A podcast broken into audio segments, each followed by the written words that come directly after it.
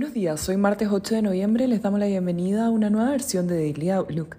El tipo de cambio abre 918 pesos en línea con el cierre del día de ayer con los mercados positivos, mientras los inversionistas se encuentran a la espera de los resultados de las elecciones de mitad de término en Estados Unidos, con las probabilidades apuntando a que el Partido Republicano recupere el control de ambas cámaras, de acuerdo a las encuestas. Las elecciones servirán como un barómetro del sentimiento de los votantes frente a las próximas elecciones presidenciales. En esta línea, Donald Trump declaró que realizará un importante anuncio el próximo 15 de noviembre.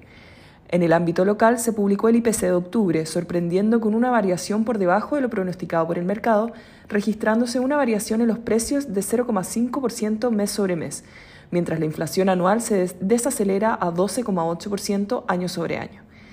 El Eurostock 50 sube 0,22%, mientras que en Estados Unidos los futuros operan al alza, con el S&P 500 subiendo un 0,13% y Nasdaq 0,41%.